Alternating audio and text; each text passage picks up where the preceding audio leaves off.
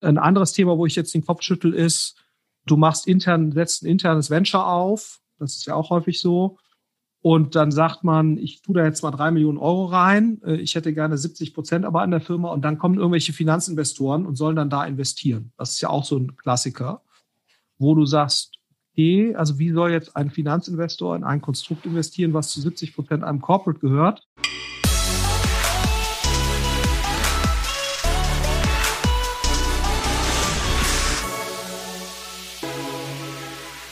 Das war eine spannende Aussage von Dr. Florian Heinemann von Project A aus Berlin. Was Project A macht, aber vor allem welche Erfahrungen Florian im Business des digitalen Marketings und des digitalen Unternehmertums und Investments so macht, das fragen wir ihn heute. Project A verwaltet über eine halbe Milliarde Dollar und ist bekannt dafür, ein sehr gutes Gefühl für erfolgreiche digitale Firmen und Geschäftsmodelle zu haben. Es wird also spannend. Ich heiße Christoph Bursek und dieser spannende Podcast heißt Digitale Vorreiter, dein Podcast zur Digitalisierung von Vodafone. Schön, dass du dabei bist. Florian und ich sprechen heute über digitale Chancen im B2B-Vertrieb, auch ohne Messen und was Unternehmen dafür brauchen.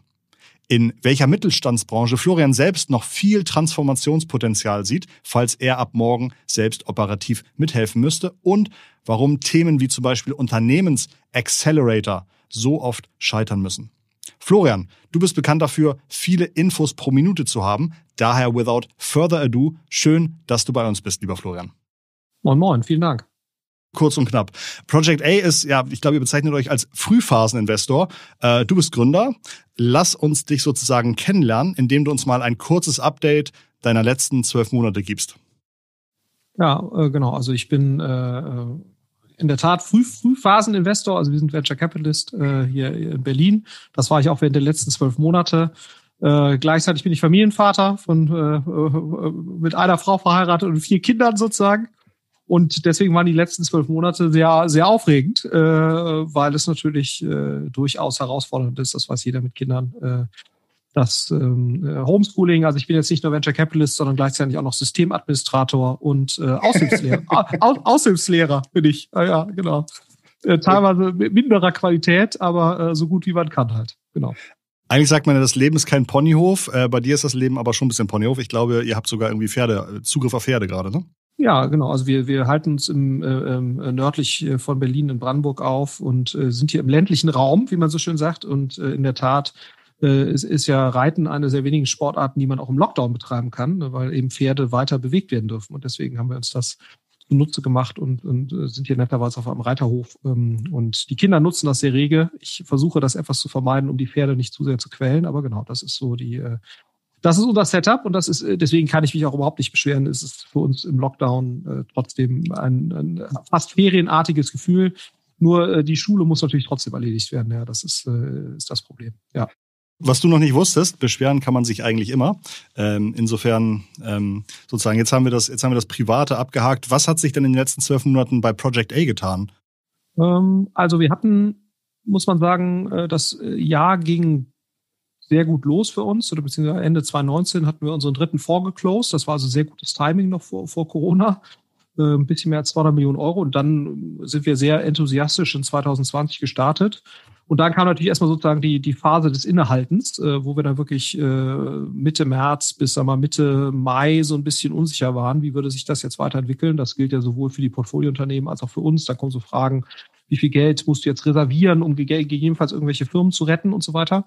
Und ich glaube, dann hat sich eigentlich gezeigt, äh, das sind wir jetzt keine Ausnahme, dass eigentlich diese Digitalbranche natürlich auch Betroffene hat, ne, in, dem Sinne, dass natürlich, wenn du jetzt ein Reiseportal betreibst äh, oder äh, wenn du jetzt in irgendeiner Form äh, irgendwelche Tools für den Offline-Retail-Markt zur Verfügung stellst, dann ist es natürlich gerade trotzdem keine einfache Zeit. Ähm, aber wir hatten eben auch eine Reihe von Gewinnern und, und haben dann im Prinzip gemerkt, so die Börsen entwickeln sich weiter gut, gerade auch getrieben durch digitale Firmen.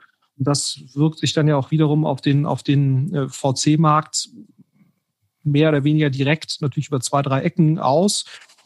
Und dann haben wir eigentlich so weitergemacht wie bisher. Ne? Also man muss sagen, äh, und, und dann kam es im Prinzip auch nochmal zu sehr positiven Entwicklungen jetzt für uns, weil eben einige digitale Firmen ja sehr stark gewonnen haben, äh, eben digitale Infrastruktur, alles rund ums Thema digitale Transformation oder Digital Education oder alles rund um digitale Gesundheit. Und da haben wir eben auch einige Portfoliounternehmen und deswegen hatten wir jetzt das Jahr 2020 dann auch sehr schön abgeschlossen, weil wir noch ein paar sehr große Runden hatten dann am Ende. Hm, auch Unicorns, die dann in unser Portfolio neu dazugekommen sind. Das war also insofern sehr schön. Wer war das? Hier, ja. hm? Wer ist da reingekommen oder wer, wer ist Unicorn? Ähm, also wir hatten einmal eine sehr schöne Runde jetzt mit, mit äh, Spriker. Das war jetzt noch nicht Unicorn, aber immer ein halbes. Äh, da ist ein toller auch Investor dazugekommen, TCV, einer der Top-Investoren in in USA, gerade auch für so Software-Themen. Voy, ne, die Micro-Mobility-Geschichte hat eine große Runde gemacht, über 100 Millionen. Ähm, dann hatten wir noch äh, Katawiki, das ist so ein Marktplatz aus Holland, wo wir schon länger beteiligt sind für Sammlerstücke, hochwertige Sammlerstücke. Da ist Permira dazugekommen und dann hatten wir jetzt gerade eine, eine Runde Sender, über eine Milliarde Bewertungen. Das ist ein Logistikmarktplatz für Full Truckloads, also volle äh, Lastwagenladungen, die da vermittelt werden. Äh, insofern war das für uns ein sehr, sehr intensive drei Monate, aber im, im positiven Sinne. Äh, aber da muss man sagen, das ist äh, auch ein Stück weit Spiegelbild von der Gesamtbranche, dass da jetzt gerade sehr viel passiert. Also da sind äh, sicherlich ja. schneiden wir da gut ab, aber da sind wir auch nicht die einzigen. Ne? Also da profitieren eine Reihe von VCs jetzt gerade von sehr starken Bewertungssteigerungen und sehr viel Geld, was in diesen Tech-Sektor drängt, äh, weil es eben jetzt auch die letzten ja, zehn Jahre ja schon so war, dass Tech äh, im digitalen Sinne sehr gute Renditen liefert, sowohl im öffentlichen Bereich als auch im privaten Bereich. Ähm, und, äh, und davon haben viele profitiert und, und wir jetzt eben auch relativ ja. stark. Ja. Zu Spriker haben wir lustigerweise auch einen, einen Podcast, könnt ihr zu Hause mal gucken. Die äh, Jara Moltan war bei uns, die leitet bei Spriker das Business Consulting und erklärt so ein bisschen, was Spriker macht und was unter anderem mit dem Geld gemacht wird, was unter anderem Florian da vielleicht auch investiert hat. Ähm, Florian, ihr habt 2020, glaube ich, ihr, ihr schaut euch ja wahrscheinlich, ich weiß nicht, ob ihr tausende Firmen pro Jahr nehmt ihr zur Kenntnis. Mit einigen sprecht ihr und ich glaube, ihr habt irgendwie in sechs Unternehmen investiert im letzten Jahr oder so? Ja, ich glaube, es waren sieben, aber eins haben wir nicht verkündet, genau, ja. Okay, was war das siebte? da hatten wir vereinbart, auch mit den, mit den Gründern, dass sie das noch nicht dran, äh, äh, erklären wollen. Okay. Und da halten wir uns natürlich dran. Der, der Gründer hat ja grundsätzlich immer recht. Okay, ich habe ich hab gelesen, you miss 100% of the shots you don't take, deswegen wollte ich es zumindest versucht haben. Ähm, ihr habt aber sozusagen letztes Jahr investiert, ohne Gründer live zu sehen, was vielleicht auch für euch irgendwie Novum war. Ähm, was waren eure Erwartungen von dem Prozess und wie ist es dann ex post gelaufen? Ähm, gut, wir sind ja sowieso relativ remote-lastig, muss man sagen. Ne? Also auch vorher schon war der Großteil sozusagen eines Prozesses mit Gründern ist vorher schon per Zoom gelaufen, muss man fairerweise sagen. Ähm, die tatsächliche Betreuung dann, wo wir mit den, mit den Ventures zusammenarbeiten, hat schon sehr starke physische Komponenten gehabt vorher, ne, weil wir auch in der Regel bei den, bei viel auch bei den Ventures dann vor Ort sind. Aber der Anbahnungsprozess bis zu einem gewissen Punkt äh, lief vorher schon physisch, weil ja auch wir uns in ganz Europa Sachen angucken. Insofern war es gar nicht so viel anders, aber wir haben sonst eigentlich immer noch mal gesagt, so eine Managementpräsentation, das bildet den Abschluss des Prozesses, wo wir dann sozusagen das Team noch mal einmal sehen, alle auch, alle Partner in einem Raum und das Team in einem Raum. Und, und dann lernt man sich kennen. Und vorher war eigentlich auch immer der Anspruch, dass einer unserer Partner, egal wo es jetzt ist, da auch mal ins Büro gefahren ist und mal geguckt hat, äh, ist das eigentlich wirklich eine Firma? Ist das äh, äh, äh sozusagen, ist das keine Briefkastenfirma? Gibt es die wirklich? Habt ihr da schlechte Erfahrungen gemacht in der Vergangenheit? Auch schon mal, ja, auch schon mal. äh, äh, wo, wo, wobei da war weniger das Problem, dass es eine Briefkastenfirma war, sondern einfach äh, Dinge, die wir in der Vergangenheit eines Gründers nicht so richtig gecheckt hatten. Ähm, man muss das schon ab und zumindest eine gewisse Sorgfalt walten lassen, weil es ja auch nicht äh, unser Geld ist, sondern primär das Geld ja von anderen. Da muss man so ein bisschen natürlich gucken. Ähm, aber insofern, der Prozess hat sich gar nicht so gewandelt. Das fühlt sich eigentlich ganz okay an, muss man sagen. Ähm, das war okay. Ähm, und wir haben jetzt auch mindestens ähnlich viele Gründer interviewt, wie wir das sonst auch tun. Also wir führen ja. ungefähr so 1000 Erstgespräche pro Jahr, kann man sagen. Also so vier bis fünf pro Arbeitstag. Mm, und, und gehen dann eben weiter in die Tiefe, aber es kommen ungefähr so acht bis 10.000 Ideen, kommen hier in irgendeiner Form auf den Tisch. Davon sprechen wir mit ungefähr 1000 und, ähm, und äh, sagen wir, sechs bis zehn Investments machen wir dann am Ende. Ähm, und wie gesagt, da sind wir jetzt auch keine Ausnahme. Ne? Also das ist, wenn du jetzt bei Sequoia guckst, ist das wahrscheinlich Faktor sechs bis zehn, die gleiche Größenordnung. Und wenn du jetzt aber bei einem anderen, äh, sag mal, reputierteren, aktiveren deutschen VC guckst, bist du wahrscheinlich in ähnlichen Größenordnungen. Also das sind so Mengen, Gerüste, die du auch woanders siehst. Ja. Letztes Jahr sind, glaube ich, traditionelle Vertriebswege auch gerade für Unternehmen weggefallen. Ähm, ich glaube, ihr macht ja auch immer mehr zum Thema B2B. Was sind so eure Erfahrungen, wie diese, ja wahrscheinlich, ich glaube, du hast mal gesagt, weiterhin bestehenden Leads und Interessenten, die geht's ja weiterhin, über welche Wege man die trotzdem gut erreichen kann? Ja, also wir haben äh, ja vorher schon, ne, muss man sagen, vor Corona eigentlich versucht, so ein bisschen die, die, die Learnings aus dem, was du so im Ad-Konsumenten orientierten Marketing, also B2C, ähm, gemacht hast, das letztendlich in den B2B-Bereich zu übertragen. Das war auch vor Corona natürlich schon ein Thema, ne, weil es deutlich effizienter ist äh, zum Teil und natürlich auch mit niedrigeren Schwellen verbunden ist, wenn du jetzt eben versuchst, kontinuierlich Leads über LinkedIn zu generieren beispielsweise oder, oder über Webinare, die du dann über LinkedIn bewirbst.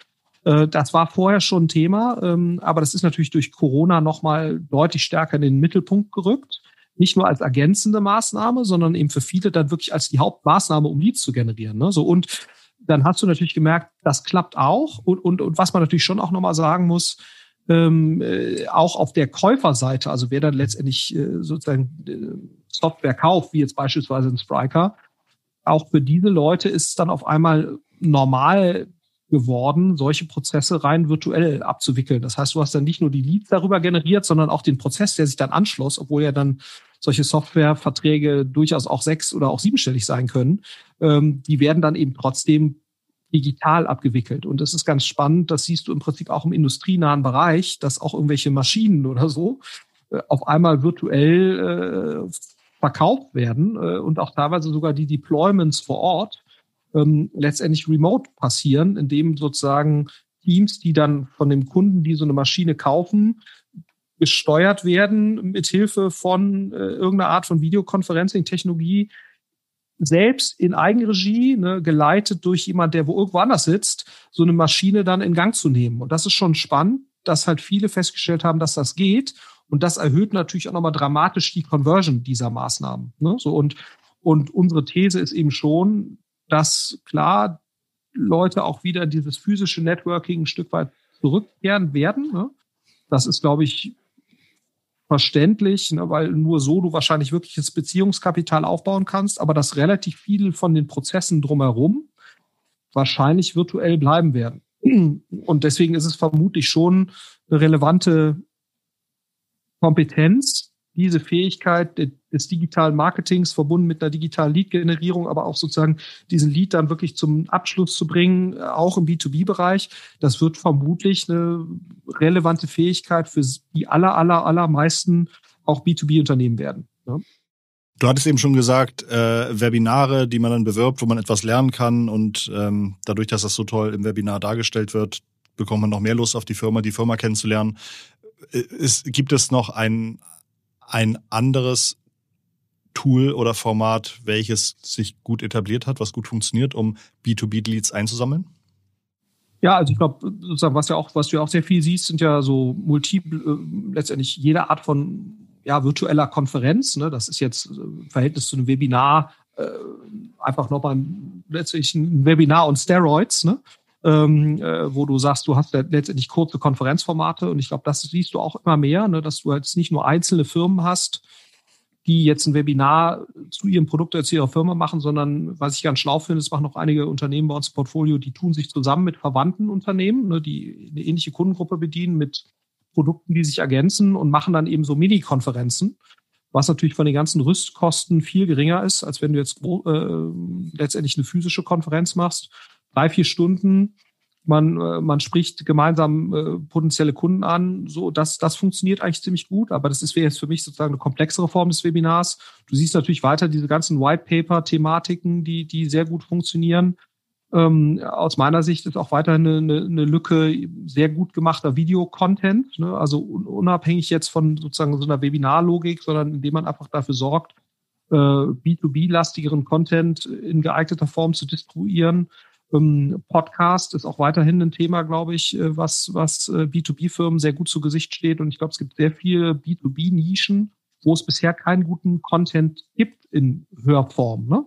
Ähm, und ähm, ich glaube, das deckt dann auch wieder einen gewissen Bedarf ab. Und ich glaube, wenn du jetzt einen sehr, sehr guten äh, Content zu irgendeiner speziellen Maschinenbaunische machen würdest und das dann über LinkedIn oder Xing oder Direktansprache an Leute distribuierst, ja. für die das passend ist. Das hören dann nicht 30.000 Leute, aber ja. wenn es aber die richtigen 200 hören, ähm, kann das, glaube ich, sehr, sehr relevant sein. Ähm, so, also ich glaube, das ist so das, das, äh, das, das Mix und da muss man sich, glaube ich, angucken, was ist da für ein, in welcher Phase des Funnels der richtige Weg und wie qualifiziert man die Leute durch oder wie kriegt man die durch so einen Funnel getrieben.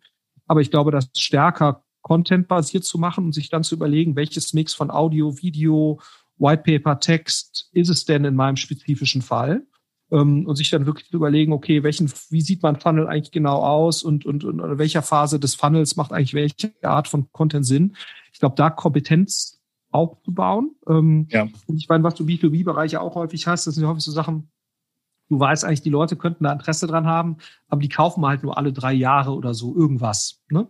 Äh, und, und da musst du natürlich auch Strategien haben, wie du letztendlich Leute über so einen Zeitraum einsammelst, die am Ball behältst, dass sie dann, wenn sie in drei Jahren die Entscheidung wirklich treffen, äh, eine gewisse Tendenz zu dir haben.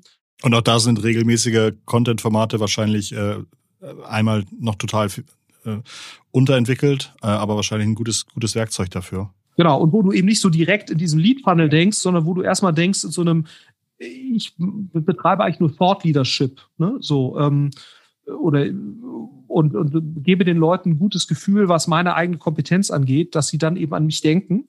Und das ist jetzt nicht so klar vertriebsorientiert, sondern es ist dann, ja. ist dann schon sehr weit im Upper Funnel, sage ich jetzt mal. Ne? Ähm, aber ich glaube, da ein gutes Verständnis von zu haben. Äh, wie sieht mein Funnel eigentlich genau aus? Äh, das macht, glaube ich, sehr viel Sinn. Ich glaube, du hattest mal beschrieben, dass es dafür so eine Art Architekten braucht. Ähm, wenn ihr in Firmen investiert und natürlich auch ein Interesse daran habt, dass diese Firmen äh, besser werden, im Marketing besser werden, wachsen, wie bringt ihr den Unternehmen das bei oder wie baut ihr diese Strukturen auf? Ja, das ist eine sehr gute Frage. Ähm, das gelingt uns leider eben nicht häufig, muss man auch sagen, weil du eben wirklich, das ist ja so ein bisschen, ich vergleiche das immer mit Data Warehouse äh, oder Data-Strukturen, ja, wo du sagst, damit du was von so einer Data-Struktur hast, musst du im Prinzip anderthalb, zwei Jahre sehr konsequent dran arbeiten, um wirklich die Konsequenz äh, dann in positiver Hinsicht genießen zu können. Und so ein bisschen ist das bei diesem Thema ja auch. Das heißt, es geht eigentlich nur dann, wenn die Gründer in unserem Fall jetzt wirklich davon überzeugt sind oder jetzt auf normale Unternehmen, die Geschäftsführung, die musst du eigentlich davon überzeugen, dass du sagst, diese digitale Lead-Generierung, das ist nicht irgendwie so ein Nischenprozess ne, oder sozusagen digitales Marketing, Content-Produktion, so mit vom Marketing übergehend in Lead das ist nicht irgendwie so ein Nischenprozess, den mache ich mal so neben dem normalen Vertrieb, sondern das wird ein relevanter Teil des Vertriebs sein. Daran musst du im Prinzip ja glauben, um bereit zu sein, dort zu investieren, ne? weil das ist immer, und das ist die Schwierigkeit, das ist immer frontloaded. Was meine ich damit? Du musst halt erstmal in Strukturen investieren, die leistungsfähig sind. Dann müssen die produktiv miteinander arbeiten und dann siehst du zeitverzögert irgendwann die Effekte. Das heißt, du redest immer von relativ großen Investitionen, wo du über Monate, teilweise Jahre erstmal gar keine total einfach zurechenbaren Erfolge siehst. Und das geht ja eigentlich immer nur, äh, wenn Leute wirklich davon fundamental überzeugt sind, dass das für sie der richtige Weg ist, das grundsätzlich zu tun. Und dann muss man sozusagen das richtige, den richtigen Ansatz finden. Ne? Ähm, aber das erfordert eben ein sehr wesentliches Commitment. Das heißt, mein, meine Herangehensweise ist eigentlich immer erst die Geschäftsführung oder die Gründer in unserem Fall davon zu überzeugen, dass das ein Thema ist, wo man investieren müsste. Und wenn das gelingt, dann legst du im Prinzip los. Ne? So, und dann ist der nächste Ansatz, ist eigentlich immer jemand zu finden, der eben dieser Architekt im Unternehmen sein kann. Die Schwierigkeit dabei ist natürlich nur. Was für ein Profil hat so ein Architekt?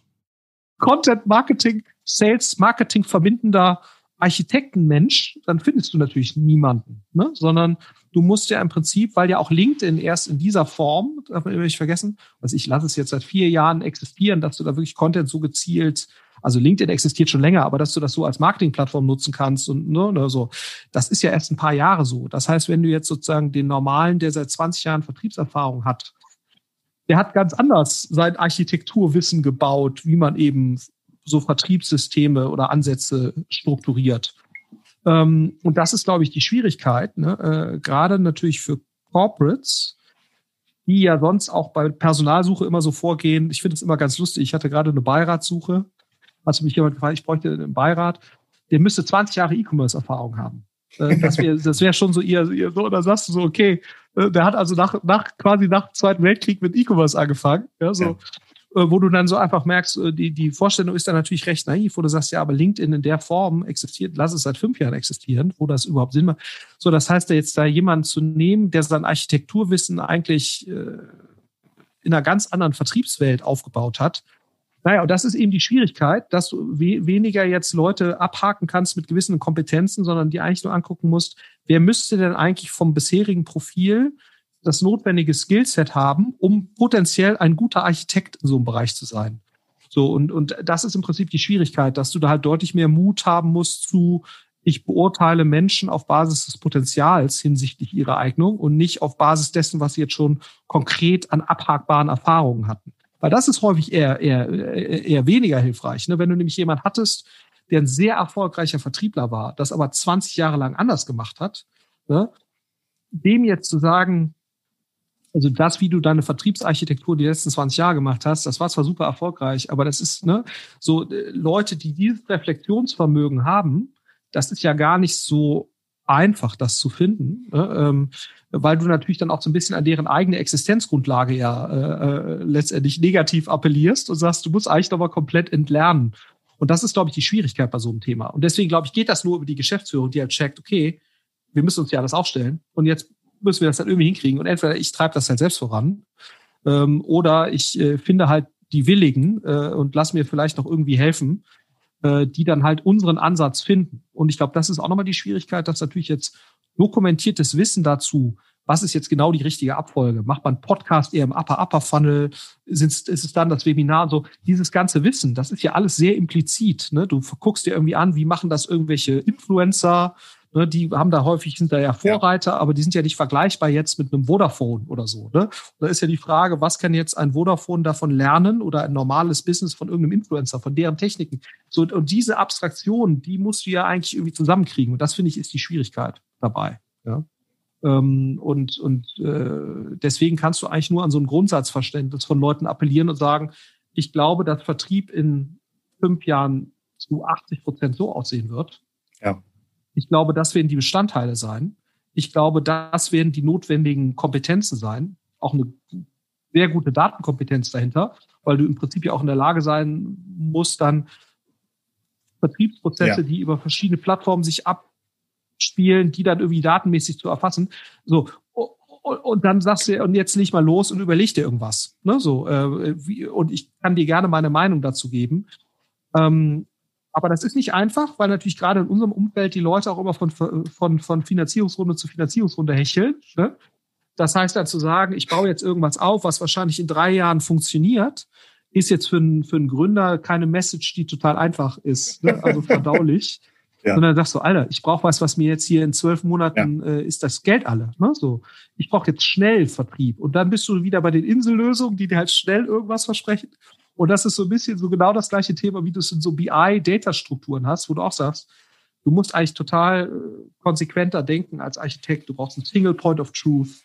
Du brauchst eine klare Architekturidee. Ne? Und dann kommt aber der Marketingleiter, der sagt, brauche jetzt hier schnell den CLV. Ne? Da gibt's doch das Nischentool, das Silo-Tool, das liefert mir schnell den Prediction, Prediction CLV. Ich kriege den zwar nicht raus ins Data Warehouse, aber ich baue das jetzt mal ein. So, dann kommt der nächste Typ und sagt, ja, ich brauche hier aber noch mal eine separate CLV-Berechnung für mein SEA-Tool. Ich habe hier so ein kleines Tool, das macht das, da kriegst du das, so, und dann bist du ruckzuck, wenn du das halt drei Jahre durchgehen lässt, dann bist du ruckzuck in so einem Silo-Zoo-Ansatz, ne, wo dann der ganzheitliche, die ganzheitliche Sicht, die du dann eigentlich brauchst, um wirklich richtig gut zu werden, die ist dann im Prinzip schon verstellt. Ne? Und ähnliche Phänomene siehst du halt auch im Vertrieb, ne, dass halt Leute Insellösungen angehen. Äh, und, und deswegen glaube ich, brauchst du halt diesen Architekten, der halt wirklich empowered ist und sagt, wir haben hier wirklich ein klares Zielbild, wo wir hinwollen, vertrieblich. Das heißt, vom Content-Ansatz dahinter, von der Organisation, von der Datenstrategie dahinter, da wollen wir hin. Und wir gehen nur die Schritte, die zumindest nicht verhindern, dass wir dieses Zielbild erreichen. Das ist ja für mich sozusagen so der Kern des Architekten.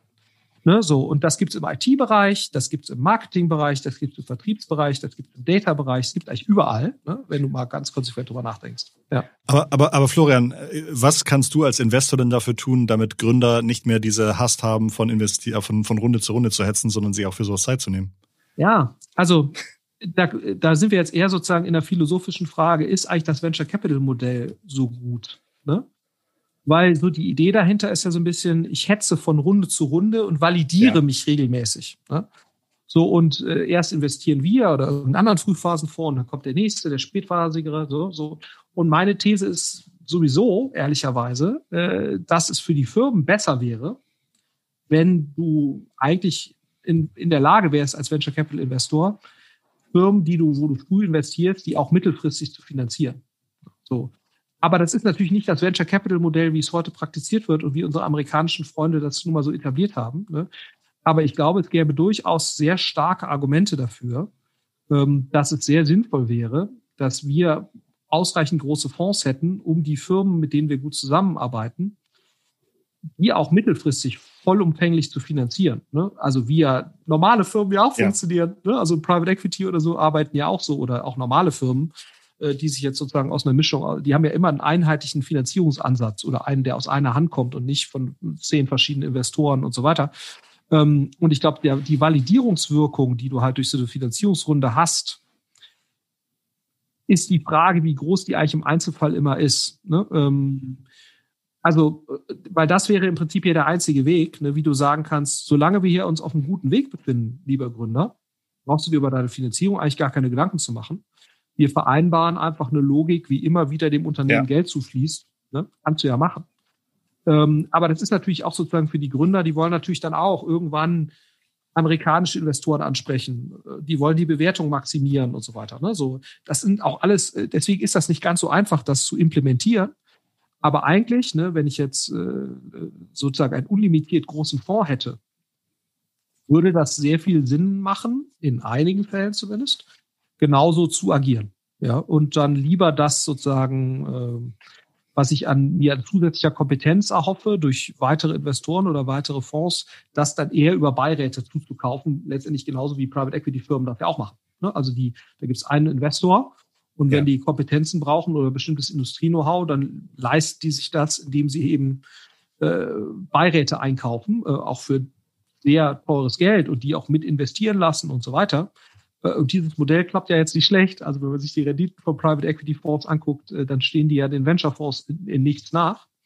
Insofern gibt es dafür schon Argumente, dass man durchaus darüber diskutieren kann, ob das Venture Capital Modell gerade für eine mittelfristige, ich meine, das ist ja das gleiche Argument, was ein Matthias Döpfner hat, wenn er sagt, an der Börse sind wir eigentlich nicht in der Lage, mittelfristige Entscheidungen äh, so zu platzieren, ja dass der Kapitalmarkt versteht, wo wir hinwollen und das dann eben auch mit der entsprechenden Kursentwicklung honoriert. Deswegen nehmen wir das Ding private ne, und, und machen das halt mit KKR zusammen, weil wir die Finanzierungsmittel alleine nicht stemmen können. Ist ja ein ähnliches Argument, wo du sagst, du brauchst eigentlich im Digitalen eine längere Sichtweise als von Quartal zu Quartal und wahrscheinlich auch von Finanzierungsrunde zu Finanzierungsrunde.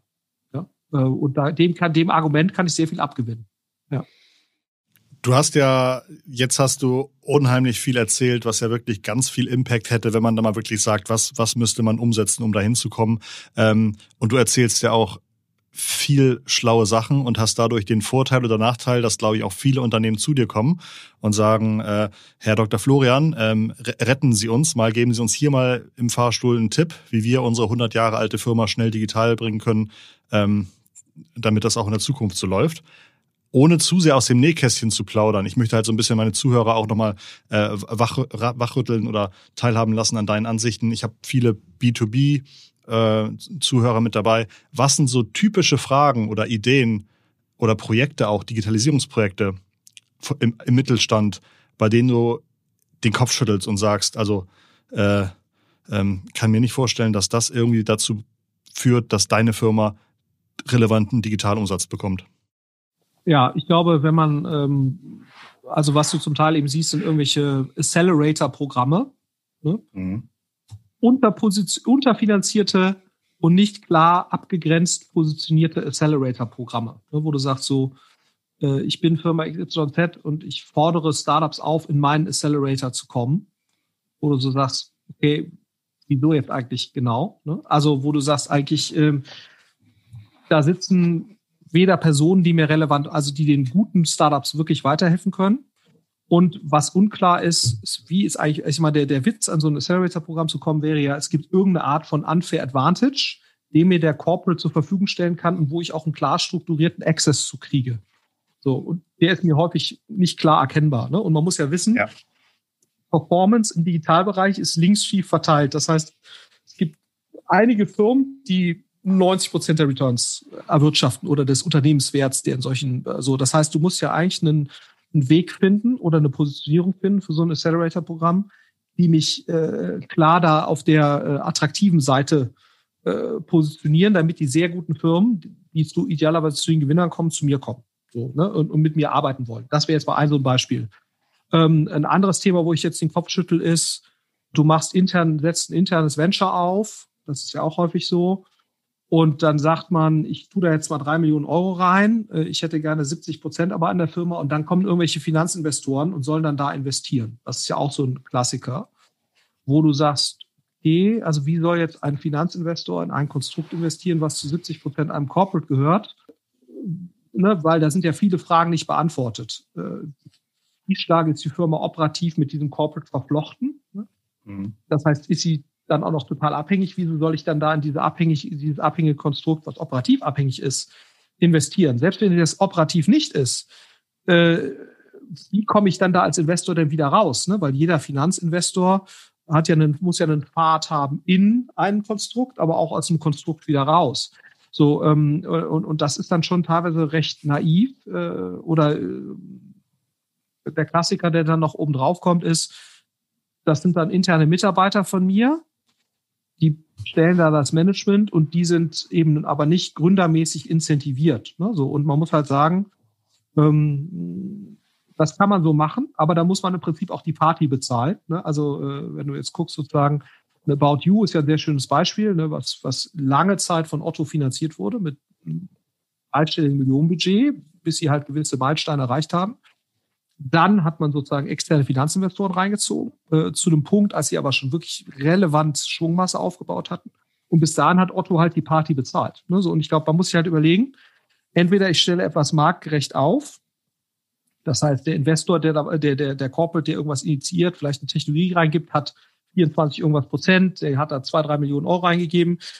Die Gründer haben aber über 50 und dann kommt vielleicht der Finanzinvestor dazu. Das ist die eine Variante. Ne? Oder wir gehören halt 80, 90 Prozent, aber dann muss ich im Prinzip auch äh, die ersten paar Jahre, bis ich wirklich relevantes Geschäft aufgebaut habe, selbst bezahlen. Das wären mal so ein paar Beispiele, wo ich sagen würde, da musst du dich einfach positionieren oder ein klares Verständnis davon haben, äh, bevor du überhaupt anfängst. Ähm, und ich glaube, da sind einige, äh, ja, recht, recht naiv. Ähm, so, und, und was, glaube ich, auch ein Thema ist, wenn ich jetzt sage, ich investiere nur in Venture externe Venture Capital Fonds für meine eigene Digitalisierung. Also ich freue mich natürlich, wenn bei uns Menschen investieren ne, und auch Firmen. Ähm, aber ich glaube, dass äh, Investitionen in externe Venture Capital Fonds kann nur ein kleiner Bestandteil eines eigenen Digitalisierungsprogramms sein. Ne? Äh, dritter, äh, vielleicht letzter Fehler, das ist auch gut. Äh, ich setze ein Corporate Venture Capital Vehicle auf, und äh, investiere off-Balance Sheet ne, mit Leuten, die ausschließlich von mir aus dem Corporate kommen, die keine Vernetzung in diesem Markt haben. Äh, da hast du halt das gleiche Problem so ein bisschen wie am Anfang. Warum sollten sehr gute Startups, und die will ich ja gerne haben, warum sollten die Geld von mir nehmen? Ne? Und das muss, muss einem klar sein, auch wenn ich ein tolles Unternehmen bin mit einer tollen Reputation, spielt das jetzt erstmal im Startup-Bereich keine große Rolle, ne, weil da haben halt die Sequoias und Excels dieser Welt haben da halt die Reputation. Und ob du da halt tolles Unternehmen, DAX 30 irgendwas bist, interessiert ja jetzt erstmal keinen. Ne? Also und, und, und ich glaube, das muss man, das passt natürlich auch teilweise nicht so richtig zum Selbstverständnis der dort handelnden Personen. Äh, aber ich glaube, es ist immer sehr, sehr wichtig, dort eine sehr ehrliche Sicht auf die eigene Position in, in diesem Betätigungsfeld zu haben. Und ich glaube, das ist manchen nicht so 100%ig äh, klar An, angenommen, deine von dir gegründete Firma Project A schmeißt dich morgen raus und du müsstest dir einen Job suchen und irgendeinen Mittelständler bei der, Digitalisi bei, bei der Digitalisierung helfen. Gibt es eine Branche, die dir gefallen würde oder wo du auch sagst, ja, da sehe ich eigentlich den gordischen Knoten einigermaßen äh, machbar, durch, durch, durchschlagbar? Ja, ich würde wahrscheinlich schon irgendwas eben nehmen, äh, also wenn ich das könnte, ne, im, im sozusagen Maschinenbau nahen Bereich ähm, weil ich glaube, da zählt es natürlich schon, überlegene Hardware-Kompetenz zu haben, hat da eine hohe Relevanz. Ähm, aber ich glaube, da könnte ich halt relativ stark helfen, äh, was so das ganze Thema, äh, was wir vorhin hatten, ne? also ja.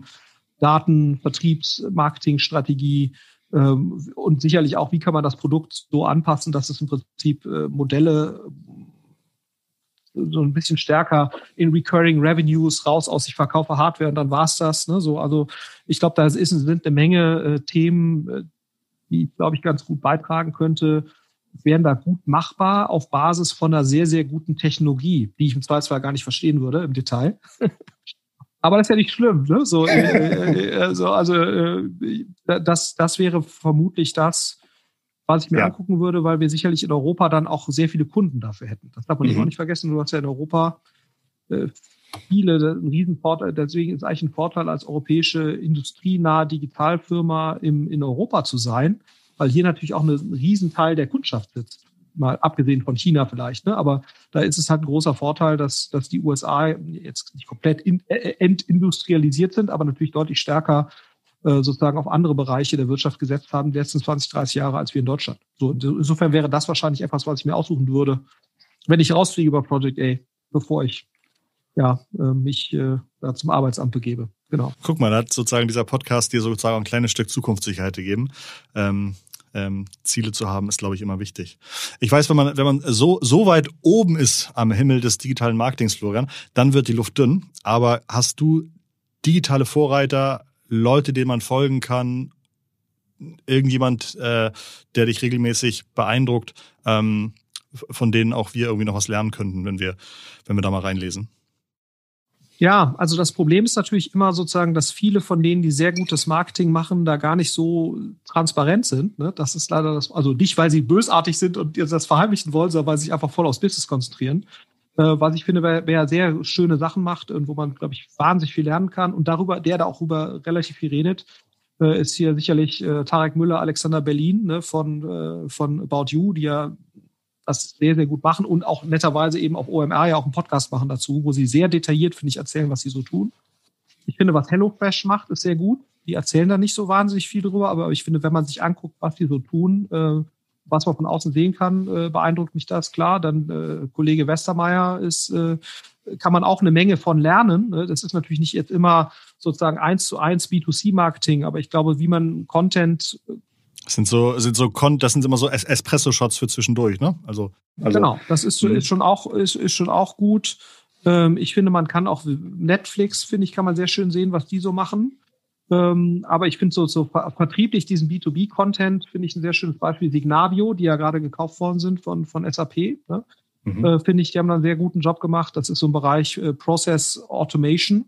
Also wo mhm. man auch mal sehen kann, im B2B-Bereich äh, ist, das, ist das sicherlich gut. Die sind ja nicht, nicht umsonst auch von, von SAP gekauft worden.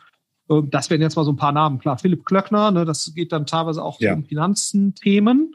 Ähm, aber ich glaube, das ist ja nicht immer sozusagen, dass man sich so eins zu eins die Sachen abgucken kann von den Leuten, sondern es geht ja eher darum, dass man so Ideen dafür kriegt. Christopher Magnussen zum Beispiel, finde ich auch, macht auch sehr schöne Sachen. Ne? Äh, also wenn man dem so auf Kont äh, gerade wenn man so in Richtung B2B denkt, ja. ähm, was kann man eigentlich, also wenn ich jetzt sozusagen eine Maschinenbaufirma wäre, sich mal so anzugucken, wie der eigentlich seine Leistungen vermarktet, ne? äh, mit dem Podcasts und die Videos, die er macht und so. Also äh, das kann man sicherlich auch ein bisschen weniger sexy und ein bisschen weniger schnell geschnitten auch für einen Maschinenbauer so machen. Ne? So, äh, ähm, also das ist sicherlich eine, eine Person, die ich mir, die ich mir angucken würde, also auch mit dem, mit dem äh, Kollegen Trautmann da zusammen. Ähm, so, also äh, das jetzt mal so in die Tüte gesprochen. Ja, äh, und du machst also natürlich auch super Sachen. Einiges dabei. Ich, ich mache ich mach einige Sachen. Zu dem Thema Netflix fiel mir übrigens noch ein. Ähm, ich hatte mir im, im YouTube in, in meiner YouTube-Zeit auch angeguckt, warum Netflix auf YouTube so erfolgreich war. Und natürlich haben die stark nachgefragte Serien und, und, und so weiter. Aber wenn man mal geguckt hat, was YouTube machte zu einer, zu einem Content-Format und was vielleicht Sky auf YouTube macht zu einem Content-Format, lädt Sky irgendwie ein Trailer hoch, YouTube lädt sechs Trailer hoch. Ja? Um, Netflix, Netflix, Netflix lädt sechs Trailer hoch. Und das Krasse, also was wirklich so Kopf, mir starkes Kopfschütteln verursacht hat, am Ende eines Sky-Trailers steht halt eingeblendet, jetzt auf Sky. Video zu Ende. Am Ende eines Netflix-Trailers steht, jetzt durchklicken auf Netflix ähm, und, und angucken mit einem Link zu Netflix. Das heißt tatsächlich, diese Sky-Dinger, die hören einfach auf, ohne dass ich eine Klickmöglichkeit habe. Und die Netflix-Dinger hören halt auf mit einem Klick zur Netflix-Seite. Und allein so ein Ding sorgt irgendwie dafür, dass Netflix, glaube ich, äh, laut Similar Web irgendwie über 30 Millionen Visits im Monat nur von YouTube bekommt. Ähm, und Sky irgendwie fast gar nichts. Also es ist wirklich krass und seit Jahren ändert Und obwohl Sky ja tollen Content hat, ne, zum Teil. Total, also genau. Ja toll. Es, äh, und es liegt jetzt, genau, wenn man jetzt sagen könnte, ja gut, die haben auch nichts zu bieten, ne, dann würde ja. man sagen, okay, aber äh, ich meine, die ja. haben Babylon, Berlin und was die alles hatten als erstes, ne? Also die, äh, äh, wirklich gute Sachen. Sport, ne? also wenn du alleine auch vergleichst, Sky hat ja auch zahlreiche Sportthemen. Und wenn du dann The Zone vergleichst, die machen ja so einen Netflixigen Ansatz letztendlich rund um Sport, ähm, muss man jetzt mal gucken, ne, wie, wie jetzt sozusagen die, äh, die äh, zuschauerlose Zeit und, und so weiter, wie das ja. jetzt, äh, aber vom grundsätzlichen Marketingansatz finde ich die Zone kann man sich auch super angucken. Ähm, hatte ich zumindest das Gefühl, ich weiß nicht, wie du das beurteilen würdest, du bist ja noch mal näher dran, ähm, aber dass das schon. Als Sportler meinst du? Ich als Sportler? nee, du, du, du eher als, äh, als, als äh, interessierter ja. Konsument von Videocontent basierter Werbung. Ah, okay. Ja, das stimmt. Nee, das, das, dass, das, das Saison das schon ziemlich gut war. Das stimmt. Das stimmt. Oh Mann. Äh, lieber Florian, mir raucht der Kopf. Da war so viel drin, dass ich, glaube ich, den fertigen Podcast wahrscheinlich nicht zeitsparend in doppelter Geschwindigkeit abhöre, sondern vielleicht auf halber Geschwindigkeit und mit Pausen. Hab also ganz, ganz herzlich Dank, dass du uns so viel mitgebracht hast zum Nachdenken und vielleicht auch Nachmachen. Und äh, an dich zu Hause am Lautsprecher noch ein kleines, äh, kleinen Humble Brag. Wenn du jetzt Abonnent wirst, kostenlos natürlich, dann verpasst du nie wieder solch tolle Gäste wie den Dr. Florian Heinemann heute und bekommst jeden Monat ganz starken Input zu allen Themen der Digitalisierung. Und da Florian auch sehr, sehr vain ist, würdest du ihm natürlich noch einen großen Gefallen tun, wenn du diese Folge an deine Freunde, Familie, Ex-Freund, Schwiegermutter und so weiter weiterempfiehlst. Und uns natürlich, äh, und uns würde das natürlich auch nicht stören. Das war digitale Vorreiter für heute. Vielen, vielen Dank, Florian. Ähm, nächste Woche sind wir wieder am Start. Ganz liebe digitale Grüße von Florian Heinemann und Christoph. Bis bald.